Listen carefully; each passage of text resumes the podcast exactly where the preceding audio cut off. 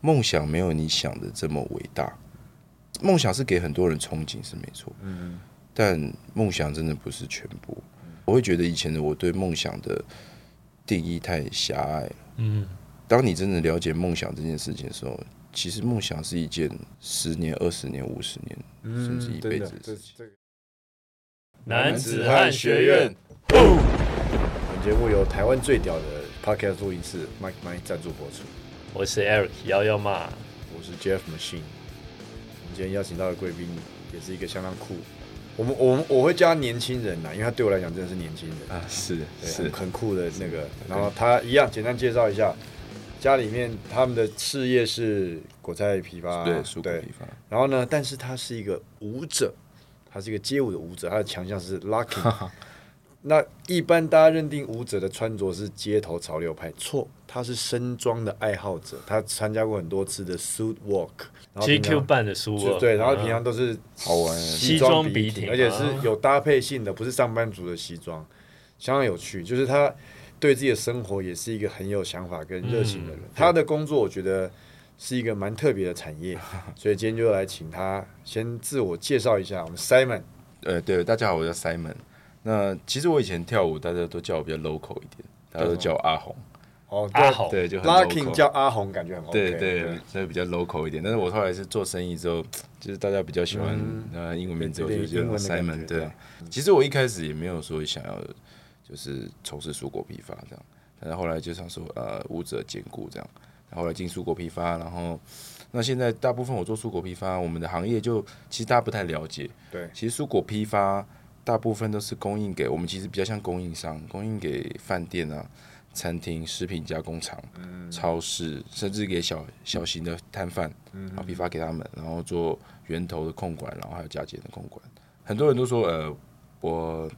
不太像做蔬果批发。的，对，因为因为你的你的穿着跟外形，别人会觉得好像很很很很时髦，很 modern。对对。可是我后来那时候听你讲解释过你的产业，其实我发现到它是一个高度专业的东西，没错，真的。而且它不是像我们想象的土法炼钢，就是阿贝菜啦、这金瓦这金，没有，就是很多东西都要去谈，要去议，要谈合作，要配合。其实我觉得它就是一个互通有无的产品，只是今天你的产品刚好是蔬果，让大家以为它是很传统的东西，但是你们经营上那时候我听你讲的时候，我觉得它其实是一个非常非常专业，而且需要很多 know how、很多知识才能把它做好的一个一个一个产业。一个需求量很大的对需求量，而且重点是需求量非常大，任何每天都要吃，任何人都离不开这个东西，隐形富豪的概没有念。没有没有没有隐形富豪，我也是呃，其实因为这个产业存在很久，它不是什么新兴产业对，，基本上我们去经营就是就是用比较新的经营方式去打进这个市场。嗯，刚刚也讲到很重要，就是民生用品，这也是我选择这个行业的一个原因。刚需非常强，对刚需很强。我以前面当舞者，算是半职业舞者，我在学生时期，然后其实也有梦想，也是希望就是说，哦我可以朝职业舞者这样继续迈进。那其实职业舞者大大概就是呃艺术类的，大概就是呃活动啊，做活动做什么的。那时候之前也想说啊，跟朋友弄个活动公司，然后可以办活动这些的。后来当然就是接触到蔬果批发，因为其实一开始我没有想要做蔬果批发，其实是因为我家里原本是卖菜的，就是小摊贩。嗯嗯嗯那刚好我也爱交朋友，这样有几个朋友也是说，哎、我有开餐厅啊什么的，我家里是开餐厅啊，哎、你家是卖菜，是不是可以合作一下？合作一下，就刚好有几次这个机缘，他说，哎、好像在利润上，或是说在收入上比较固定。嗯，因为其实我们像供货的话，那就是餐厅供应商，那就是每个月都那个，不像我们做艺术艺术类的，就是可能要接 case。嗯嗯。或是有，就是真的有时候有一餐没一餐，就真的会这样啊。当然，当然我知道很多厉害的 top 的很稳定。可是，毕竟是金字塔，对，没错，上面真的真的真的是这样子。啊，就是也不是说我我我为了这个就放弃梦想，而是我会觉得说，我那时候是这样想的，兼顾我必须需要一个稳定的金源来源，所以我那时候就是兼着做嗯嗯啊，也也这边活动也继续在做，想说，哎，看可不可以有有什么机会？那蔬果批发这边也做，嗯很多人说啊，是不是要很难的思维？其实不是，因为其实传产它我们的优势就是我们认为的很一般的思维，呃，做品牌、做公司，然后去接洽、写企划书，跟一些公司去做呃对谈、合约这些。其实你你会觉得很一般，可能很多上班族都会接触到这一块，但是其实，在船产他们就比较没有这个概念，这就是我们的优势。哦我们我们对我们我们这些年轻的人的优势，我们敢去谈，敢去试，才有机会在这个市场占一那么一点点分到一点饼这样子，所以才现在才可以这样子呃持续在迈进。但是因为后来越做越呃运气真的不错，就有几个贵人相助，这也是跟我喜欢的文化很多有关点，因为我接触到文化就是 你看西服文化、艺术圈的，然后或是各种跳舞的也好，喝酒的，我说我因为我很有很多爱好，我我很喜欢去尝试，嗯这也是跳舞给我带来一个很很棒的一个那个。嗯，就是我嗯我跳舞学到最多的就是两样东西。我个人我个人觉得我在跳舞里面学到最最最最好最棒的两样态度就是呃尝试，嗯嗯跟努力。嗯呃，很多人都说努力不一定有成果，没错，但是很多人不知道怎么努力，有些人根本没有学会努力。对，为什么很多人出社会很痛苦？我个人的理解了，出社会很痛苦，就是他在学生时期或者在前面的前段时间，他还没有学会努力这件事情。当他当他面临到问题，不得不去努力的时候，他就会觉得努力是一件很痛苦的事情。嗯可是，在你前面，如果你在以前的经历你就培养好，你就会觉得努力是一件很自然而然的事情。这也是在我在跳舞学到的。大家会觉得跳舞就在玩，但其实我们跳舞真是把也是把自己当运动选手在训练，嗯是啊，一样重训，是啊是啊对，一样重训期，其实 breaking 已经街舞已经进奥运了，没错没错，它是一个运动。Jeff 年轻的时候我也曾经是，我也曾曾经，我不是跳 locking 啦，我就是比较暴力那种 breaking 的。嗯运动选手心酸，我想哥应该也是不会心酸啦。其实对我们来讲，对就已经很如意啊。就是很习惯，就是那个模式我。常讲嘛，其实运动员就是百分之九十七的时间在吃屎，三 percent 的时间发光。可是我们就觉得哇，这样哎、很棒，然后就嗯发光完了，然后回去继续吃屎，然后再回来，就一直 一直周而复始，一直没错没错，真的是这样子。对，所以对我们来讲，对喜欢运动的人，或是甚至已经投入到运动领域来讲，就像你说的，其实努力对我们来讲是一个很习惯的事情。嗯，对，我们每天都在做嗯我们喜欢的事，我们也不会觉得这件事情要勉强自己，嗯或觉得自然的运作嗯，自然的就是。所以其实像外很多外国的企业喜欢念书时期有运动团队经验的学生，嗯就是因为这样，你对挫折容忍度高嘛，然后你敢于尝试，嗯然后你在这个运动竞赛的过程当中，你会学习一直调试自己的心态，所以你这个心态放在职场上，也相对来讲比较会有正面的能量跟回馈给身边的人。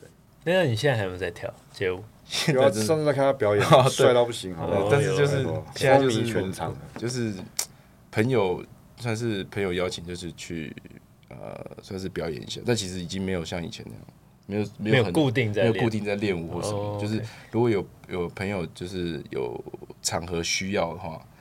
小弟夫妻劳也是说可以帮忙表演一下，肌然后肉记忆还在。就还在，但是当然跟以前巅峰时期没办法比。OK，对，虽然说巅峰时期也没有到很 top 啦，对不对？嗯嗯但是因为像我我同团他们有继续在练，他们现在就蛮 top 的，嗯嗯然后我们就有持续在聊天，持续在那个他们，像我就很 respect 他们，我也嗯很 respect 哥，真的在在那个梦想的道路上，真的是就是头脑不太正常。没有我当没有时现在有时候想想我们我们前前两集其实就有聊过这个东西。其实嗯热情其实是有时候是个误区，哦，对，就是说没有没有人规定一定得怎么样，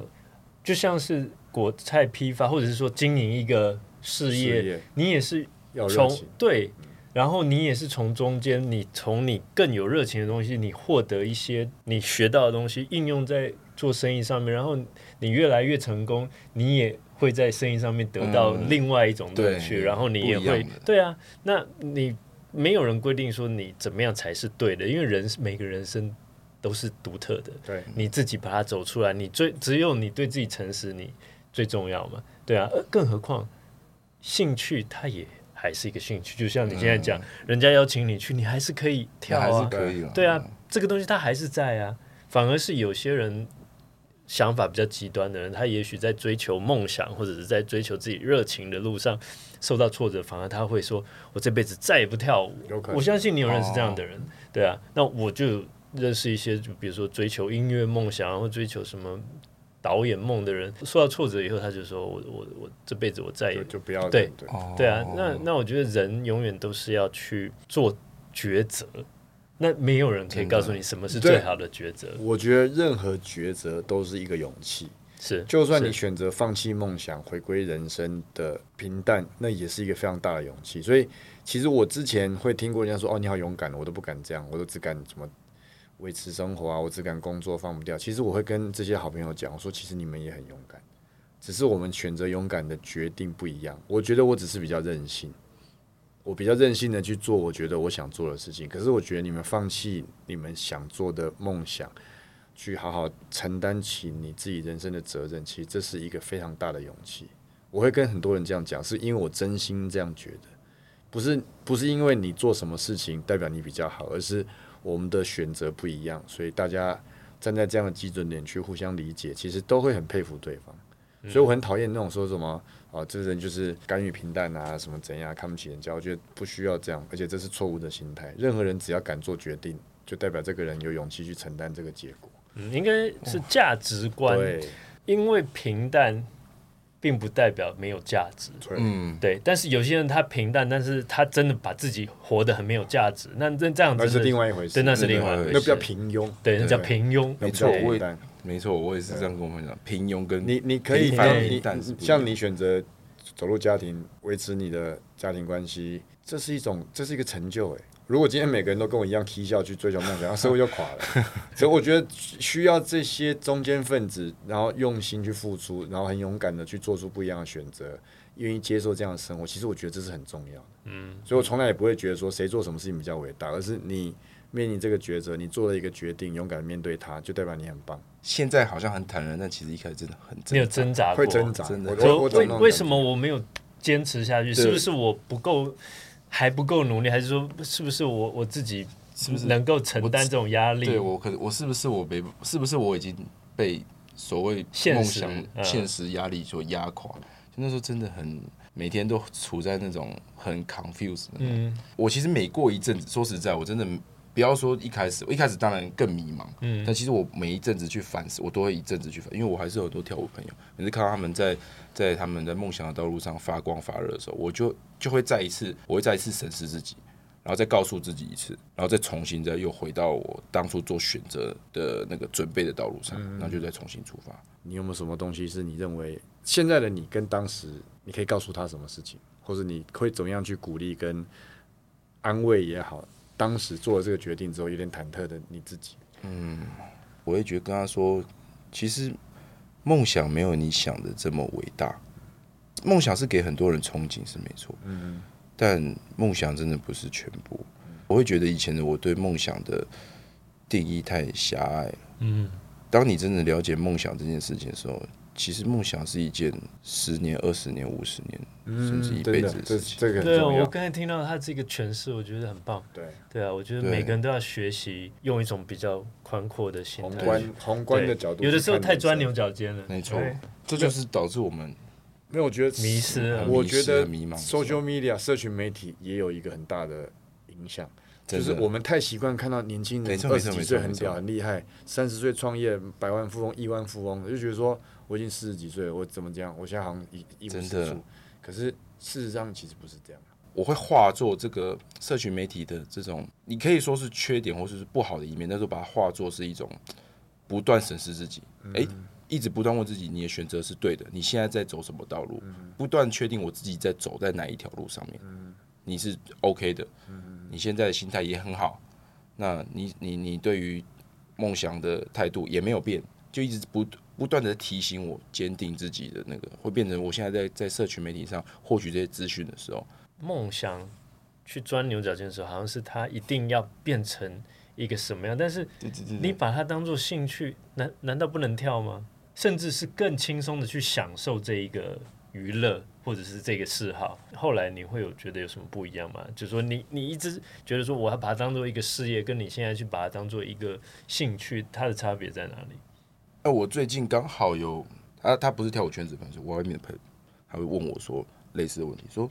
呃，梦想到底难道工作就不能兼顾兴趣吗？他他很 confused，说我为什么我在那个我发出来文章会比较类似说，呃，我很怀念梦想，怀念什么？他就会觉得说，哎，难道现在就不能继续跳舞吗？那我就跟他说，我举了一个例子给他，我要说，我的想念不是不是说我不能继续跳舞，而是就类似呃，如果你是一个画家，你随时画画画个五分钟，是画画，你也是维持着兴趣。但你今天拿着备好你的画布、画架、颜料、画笔、各种工具，到湖畔坐着喝杯咖啡，写生一整天，那也是兴趣，那也是梦想。但当我们需要回到回归生活、回归到呃现实的时候，那后者你是否又能兼顾？你有这么多时间可以去做这么这么这么深入的呃梦想的结合吗？我想不一定。我不是说一一定就不行，但这就是差别。我就跟他说，这就是我要讲的差别。嗯，不是说我不能跳舞，而是我梦想怀念的是那个在湖畔的我。嗯，不是，而不是在在在家里挥洒梦想，不是这样子。所以我会怀念的兴趣是这样。我觉得差别在这里。我们今天稍早另外一位来宾，就是我们上一节来宾，其实我他是叫做自由工作者自由 （freelance）。对，其实我们就有聊到一样的事情，对，自由工作者其实他就是用工作上面他做出了选择，嗯，对，然后让他有自由去做更多他自己想做的的事情。那自己当老板，我觉得有时候不是像别人想象中那么自由，真的真的真的，对你你背后还有很多责任，而且当你如果规模越大，你还有社会责任，你下面的员工每一个员工背后都是一个家庭。嗯，对啊，所以当老板，其实我觉得某种程度能够出来创业，然后当老板，然后能够 support 很多的员工，其实都是男子汉。对啊，对啊，你你你必须得牺牲一些，没错，这是这是代价。对别人只可能看到你说哦赚了很多钱，或者说呃可以去买你想买的东西，嗯但是相对的你你牺牲的代价是什么？所以没有东西是没有代价的。真的，只是别人看不到而已，对，那是隐形的代价。嗯嗯。当老板真的没有大家想象的这么轻松。或许你到 top 级的企业主，或许。但你也要一段时间才会到，真的不是你一开业段就到那里的，一对，一段。段可能是一段，可能是一段，而且、呃，我接触过的 top 级的人，其实他们也其实他们也因为现在不同的现在的的世界瞬息万变，真的，他们因为科技进步非常快，所以没有一个产业是可以稳当的站在那个高点。不要讲五年了，三年都很难。他们现在真的危机意识都非常重，对啊，以前船产真的曾经有过十年、二十年，对啊，做水泥，对不对？做什么营造？仅此几家，对对，没错，对，但是现在很多东西瞬息万变了，整个产业结构都在改变。那总而言之，就是没有一件事情是容易的。那就回到你刚才讲的，就是我们去锻炼我们的心智，能够面对不同的挑战。真对啊，的，不管是在事业上或者是在生活上，我们能够做到就是把自己准备好。对啊，嗯那跳舞真的街舞有很多很厉害的，这个真的不是你看很厉害，真的背后对不对？的台上一分钟分钟，这是台下十年功，真的不夸张，真的不夸张，真的是真的是运动选手，那挥洒的汗水真的是很可怕，而且他们牺牲的东西不比我们我现在做的选择少，嗯嗯就一样都是牺牲啊，一样都是选牺牲择是什么？真的真的真的，所以我觉得，其实我刚刚听哥讲那段选择这段，我其实蛮有感触的。如果我很早点认识你的话，我或许那时候那段心情会好我不要害人，我我不要害人，不要害人，我不要害人。就是我我我可能会做一样的选择，但是我觉得我听的刚刚那一段话，会有一样选择会比较释然一点。有一个人比我还疯，所以我还好，我没关系。但是你要知道，你早点认识他，也许他讲不出这段话。对哦，早点看，早点是看多早了。对了，要看多哦早。对，因为人有时候一些想法也是要经历过一些事情以后去，沉淀。对啊，去沉淀。但讲到跳舞，我看过一部超棒的纪录片，好像叫《B Boy Planet》，他就讲那个 Battle of the Year 的故事。对对对对对然后他就讲韩国，他说韩国在短短几年内称霸 Breaking 界，真的然后就说为什么？然后纪录片就有比掉两个韩国队，一个年度决赛有两队韩国，世界各国只有韩国有两队，然后就告诉你为什么。他说每一个人专门就练一项，我在一年内把那一项练成世界第一，哇，每天就是在练武士，没有休息，嗯要赚钱去打工，打工回来睡练武士，起床训练，练完上班，上班回来继续练，练完睡觉，一日复一日。这个人练头转，我一年内要变世界第一；这个人练风车，我一年内要变世界第一。他们就是用这样心态在做。真的很可怕。所以年轻人说什么我要追求梦想，或者说啊我要当自由业者，自由工作者的重点不是自由，是工作。真的，真的，真的，然后当运动员或是当表演艺术家的重点不在于风光，而在于你肯投入多少东西去准备那一个风光。就像我讲九十七 percent 跟三 percent 的比例，嗯，那个我觉得那个就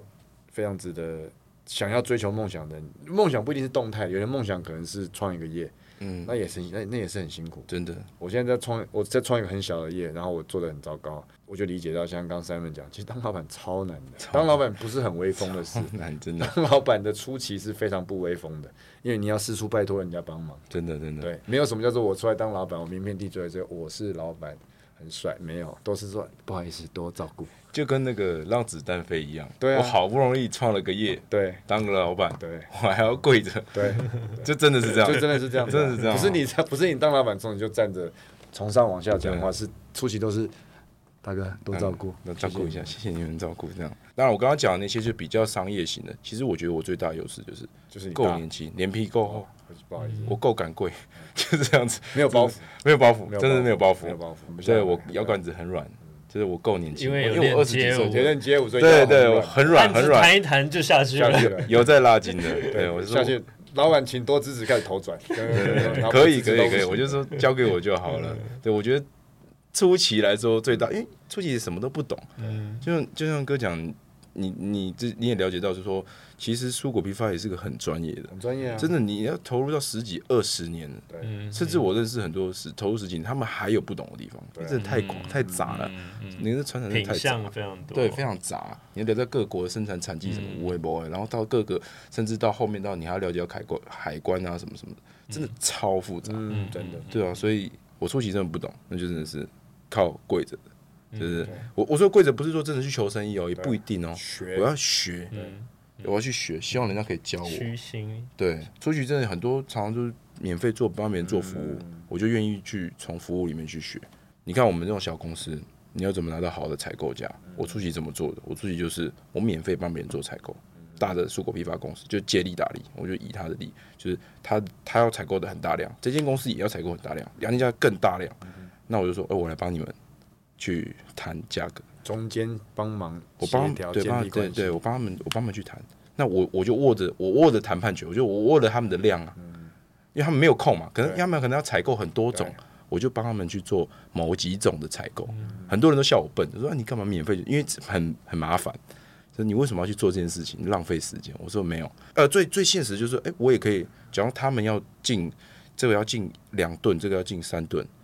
啊，我要两百公斤这样，我可以在里面，我一样我一次，我我一样是采购，我一次跟人家谈也是谈五吨多啊，我我觉得啊两百公斤件是我，的对我初期就是这样子，然后又可以训练自己的谈判过程，因为他们老实说大公司他们的价格其实没有这么 care，他们不 care，但是我尽量我我我我我我不是这样子想的，他们不 care，但是我就觉得可以练手，我真的是就是拿来练手。我就尽量能，我能想办法压到最低，所以他们他们也很开心，嗯，因为我是竭尽所能，他们不用付出任何时间跟成本，就居然可以有好的价钱，而且嗯，好的东西对，，我就是帮他们抓好品质跟价格都抓到很平衡，所以他们超开心，他们得到他们想要的，我也得到我想要的经验。不等价交换。对对对原来你这么奸诈，我没有没有，这初期真的是这样的，其实真的，对对对对对，真的是我觉得啦，我觉得初期这这不叫奸诈，这个叫做很知道自己在做什么。没有，所以人家讲啊也接纳也接纳，炼。金炼金术的第一原则是等价交换，嗯但是商业谈判的首要重要原则是不等价交换。我重要的东西对你来讲可能不重要，我要找到你重要的东西，对啊，是啊但我不重要，我们可以去用这个东西交换，得到彼此想要的。而且年纪轻轻就懂这道理，对不对？让大家都开心。所以我想到了，很难如果你跟五年前的你讲话，你应该穿的很帅的西装，说跟着歌走就对了。哎，就可以，你就就讲这句话就好。五年前的年轻的你他可能信心十足，我懂了，我懂就跟我就是会，你就不用那么迷茫了，做就对了不用。了，不用想这么多，你不用在半夜出去，不用我那时候半不用在半夜出去，我那时候半夜出去，常常呃开着车在城市里面绕，也没干嘛，对。就是一直在想，慢慢开，他们就在想说我到底要该怎么办？该怎么办，也初期资金的问题啊什么的，哎，那你在这个过程中，你你觉得你是就是靠这样绕绕绕想想想想，还是你有遇到一些贵人啊，或者是这种前辈引导？你觉得哪一部分比较多？我遇到贵人真的多，我个人觉得，我觉得我运气真的蛮好的。但但我会觉得，很多人会觉得说啊，我我做很多事情不成功，是不是我都没有遇到什么贵人啊？但是我有一个观念，就是我从以前就这样，我宁愿出去，也不要待在原地。嗯，就是所以为什么我很喜欢接触各种不同的文化？我喜欢西服，嗯嗯嗯我喜欢手表，嗯呃，我喜欢呃跳舞，我也会去听音乐，或是去黑胶啊、唱片啊，嗯各种类的我都去的。我我不一定是说真的非常有兴趣，我会打高尔夫球，了解一下，就了解一下，认识新朋友也很棒。为什么我的贵人都是在这一些场合里面突然就出来？嗯，了拓了解了解拓宽对对拓宽弱弱连接，对，弱连接就是，我觉得我会觉得说，会不会是你遇到你的基数太小了？小了，对啊，或者是做人太鸡巴。也有可能。但我相信大家知道，大家都是 OK 的，大家都是好人。没有，没有，我不是说你的朋友，我是说有的人抱怨没有贵人的人，对啊对抱有些人呢，他我我真的是是他他一是他可能没有走出去，嗯或者是他的生活圈太小小，然后有些人真的是心态，你年纪虽然比较轻，但是我觉得你的心态是很成熟的，嗯对啊对啊，所以下一集我们就要开始聊聊心态方面的，就是我们也想知道